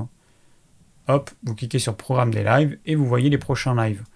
Ensuite, si vous allez sur ma chaîne YouTube normalement. Euh, il faut vous abonner, donc donc c'est gratuit. Hein. Vous cliquez sur la petite cloche. Non. Vous cliquez sur s'abonner et ensuite sur la petite cloche pour être prévenu. Voilà. En gros, normalement, c'est suffisant. Ça c'est automatiquement en fait. Ça, ça, ça dépend pas de moi. Ah oui, une question de Jinko Biloba. Alors, quid des bouillons de légumes en début de repas? Car cela fait beaucoup de liquide alors, c'est pas un problème de boire beaucoup de liquide en début de repas. Euh, les aliments solides, ils vont rester sur la partie haute de l'estomac qu'on appelle le fundus, fundus, et, euh, et les liquides, bah, ils vont par la pesanteur, ils vont aller en bas et ils vont commencer à sortir de l'estomac euh, dès le début, du repas. Et hum, voilà, donc quand vous buvez un litre au bout d'une demi-heure, eh ben, il y a déjà un demi-litre qui est sorti de l'estomac. Donc, eh ben, on peut boire. Euh, moi, par exemple, en ce moment, je me bois, suivant euh, ma soif, suivant mon envie, un ou deux bols de bouillon de légumes en, euh, début de repas, parce que j'aime bien, c'est bon, ça réchauffe, ça chauffe l'estomac, et voilà. Donc, c'est pas du tout un problème.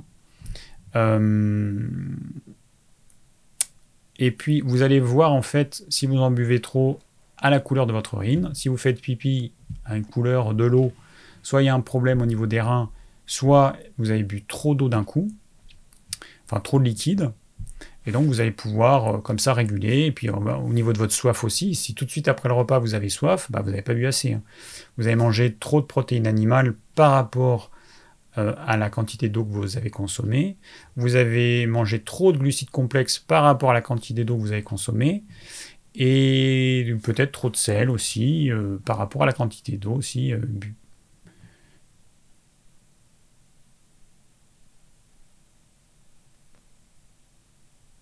Des conseils pour stimuler ou rééduquer les intestins paresseux. Alors ça, en numéro 1, manganèse cobalt, parce que ça peut être un, très souvent un problème du système nerveux autonome et euh, retrouver, alors ça c'est un peu un conseil général, euh, retrouver une, aliment, une, une alimentation, des repas simples. Simplifiez vos repas. Voilà. En crudité, une petite salade. Alors parmi les crudités, les choses les plus simples, c'est tout ce qui est feuilles. Le plus simple à digérer, c'est tout ce qui est feuilles et tout ce qui est racines, feuilles dures comme le chou, racines comme la carotte, le céleri rave, euh, la betterave, ça c'est difficile à digérer. Euh, le chou pareil, les radis pareil. Par contre, tout ce qui est salade, la mâche, l'endive, tous les types de salades, c'est assez facile à digérer, voire très facile, et ça pose rarement des problèmes. Donc une petite crudité facile à digérer, un légume cuit, une protéine animale, et puis du bon gras, de l'huile d'olive, du beurre bio, et voilà. Et là, vous avez un repas simple. Euh, il y a beaucoup de gens qui, en faisant des erreurs pendant des dizaines d'années, épuisent leur énergie et ont un système digestif qui est complètement HS. Bon, c'est souvent parce que le système nerveux autonome qu'il commande, on l'a tellement tiré dessus qu'il HS aussi. Et du coup, bah, revenez à euh, des repas simples, que vous arriverez à digérer, qui vous demandera beaucoup moins d'énergie. Et petit à petit, eh ben, euh, vous allez pouvoir peut-être retrouver une vigueur au niveau intestinal.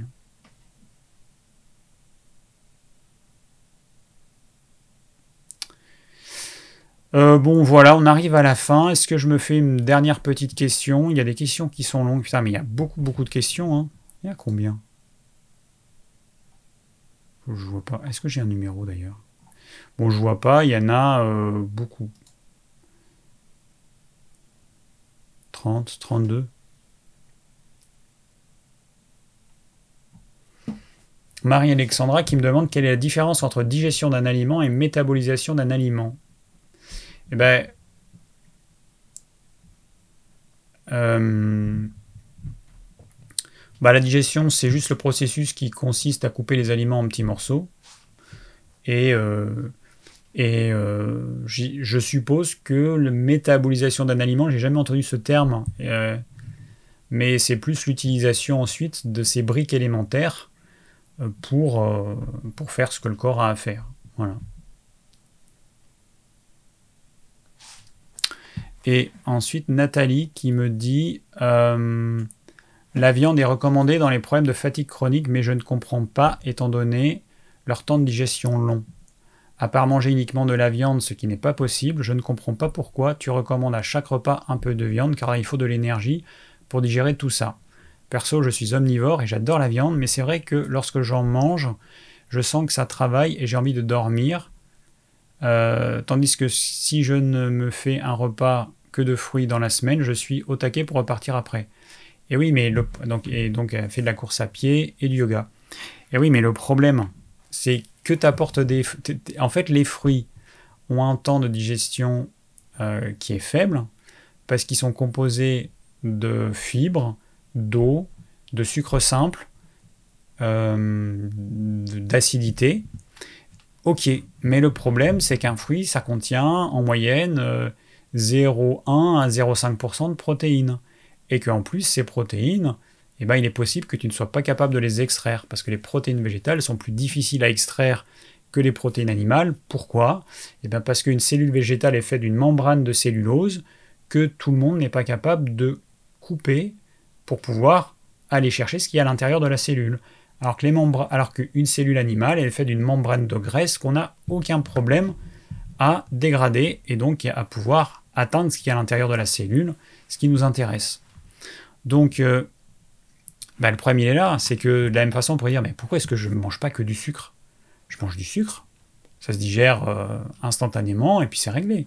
Mais parce qu'en fait les fruits ne vont pas t'apporter ni gras ni euh, protéines, et je rappelle que les seuls nutriments qui sont vitaux, ce sont les lipides et les protéines. Les glucides, ils ne sont pas vitaux.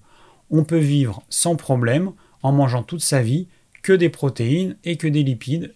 Par contre, si on ne mangeait que des glucides, on ne pourrait pas vivre. Voilà, ce n'est pas possible. On ne peut pas vivre que en mangeant des glucides, qu'ils soient simples ou complexes. Donc, euh, le premier est là, oui, effectivement. Mais si tu veux, euh, moi, je vais te dire, bah, quand tu manges pas, tu as une digestion euh, plus légère. Bah, alors peut-être la solution, c'est de plus jamais manger. Tu vois, le jeûne, c'est pas une solution non plus. On ne peut pas jeûner toute sa vie.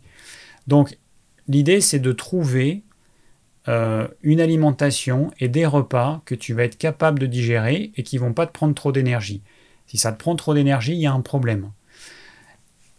Euh, dans ton repas, est-ce qu'il n'y a pas des choses qui vont complexifier la digestion de la viande? Première question.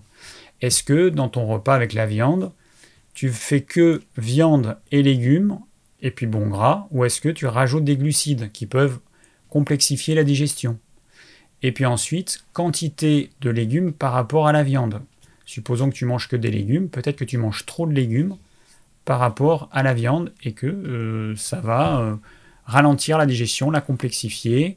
Voilà, il faut voir en fait ton repas. En gros, ayez un repas qui ne vous prennent pas toute votre énergie. Si c'est le cas, il y a un problème.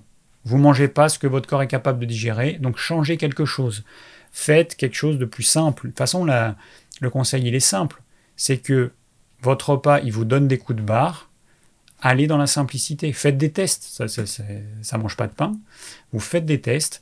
Vous diminuez euh, la quantité, peut-être le volume de votre repas. Et puis, vous rendez votre repas plus simple en mettant moins de légumes différents dans votre repas, en testant différents types de protéines animales. Faites des tests et vous verrez ce qui vous convient. Mais dans tous les cas, ne mangez pas toujours la même chose. Hein. Mangez varié, euh, variez les plaisirs, variez les légumes, variez les sources de protéines animales. Euh, voilà, ne mangez pas toujours la même chose.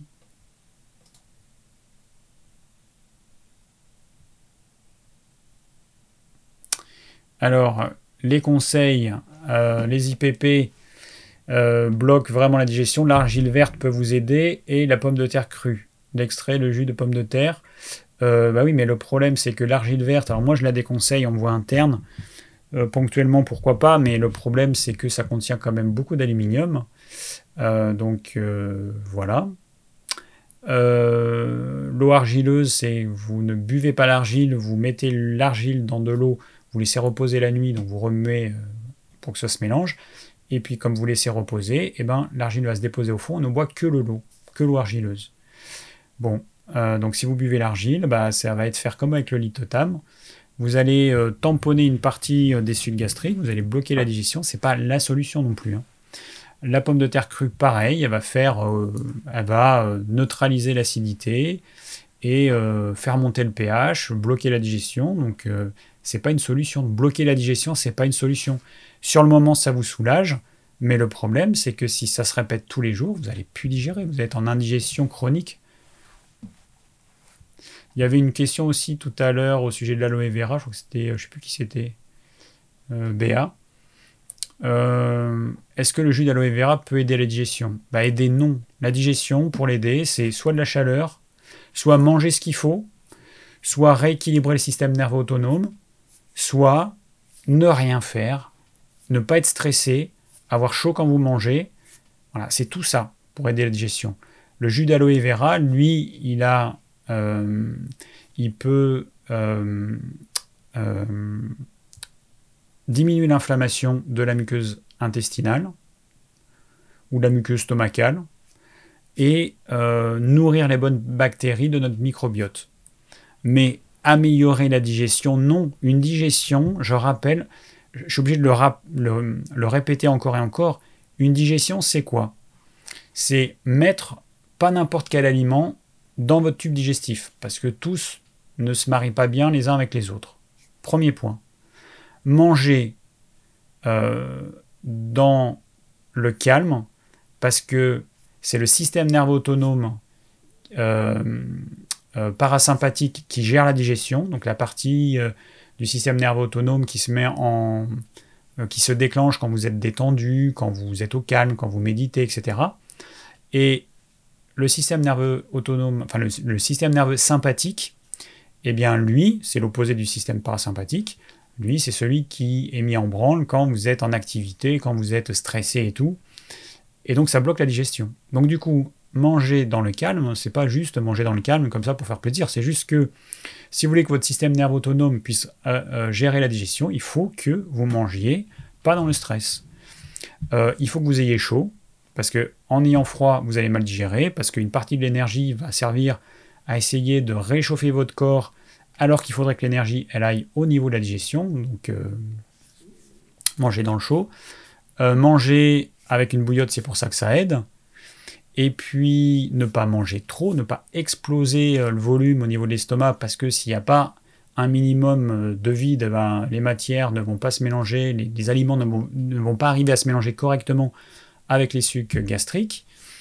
Euh, et, puis, et puis voilà, c'est à peu près tout. Donc euh, voilà, c'est ça, mais la digestion, on ne peut pas l'améliorer parce qu'on prend une plante qui fait ci, c'est pas comme ça que ça marche en fait. La digestion, c'est de la chimie, c'est des enzymes qui sont produites, c'est des réactions biochimiques qui vont transformer certaines molécules en d'autres molécules, enfin, ou en des éléments plus simples. C'est ça la digestion, et enfin, c'est pas de la magie, voilà, tout simplement. Melika qui dit Et si nous ne mangeons pas de viande? Alors, si euh, tu parles viande ou protéines animales, si tu manges pas de protéines animales, à toi de voir, moi je le déconseille, parce que sur le long terme, rares sont les personnes qui sont capables de, de s'en passer. Et si tu dis viande en tant que viande, ben, on peut manger du poisson, on peut manger des œufs, on n'est pas obligé de manger de la viande, de la chair animale. Bon, voilà, on peut. on peut. Mais c'est un petit peu dommage de, ne pas profiter de la variété des protéines animales qu'on a, qu'on a à notre disposition. Parce que notre corps, eh ben, il, il s'en portera mieux. Manger du foie, manger du cœur, manger euh, des rognons, manger de la cervelle, manger euh, euh, du boudin noir. voilà, il n'y a pas que la viande, hein, il n'y a pas que le blanc de poulet et le steak. Il y a d'autres choses qui existent. Et c'est les abats notamment, ils vont contenir certains nutriments, certaines vitamines, vitamine A, vitamine D euh, et d'autres, dont on a besoin. Et c'est un petit peu dommage de prendre des gélules alors qu'on peut trouver ça dans notre alimentation. Voilà. Bon, et eh ben on arrive à la fin euh, du live de ce soir. Euh, je rappelle juste que le plan, eh ben, je demande à ce que quelqu'un participe à la réalisation du plan. Donc c'est simple, vous suivez le live, et euh, donc dans la description, il y aura un lien qui vous permettra de remplir un petit tableau. Merde, je, tape sur le micro, désolé. Avec un timecode et succinctement ce que j'ai dit. Et donc ça permet d'avoir un plan qui permet de savoir de quoi j'ai parlé pour les personnes qui regardent ce live en replay. Et voilà, donc c'est assez important. Enfin, c'est même très important. Donc euh, voilà, le plan, c'est important de le réaliser. Donc je demande à, ce que quelqu'un euh, s'en charge. Euh, le podcast, donc demain matin. Et puis peut-être, voilà, soyez vigilants.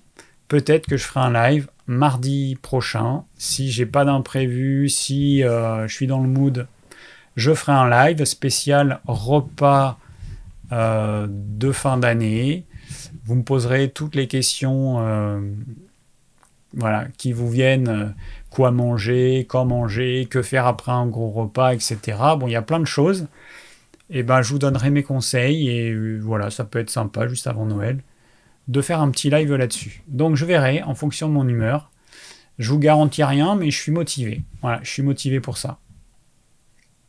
Bon, et eh ben, j'ai rien oublié. Je vous souhaite une très bonne soirée, euh, une bonne semaine, parce qu'on est mardi soir. Et puis, bah, je vous dis euh, peut-être à la semaine prochaine. Sinon, à dans deux semaines, un live sur la candidose. Allez, ciao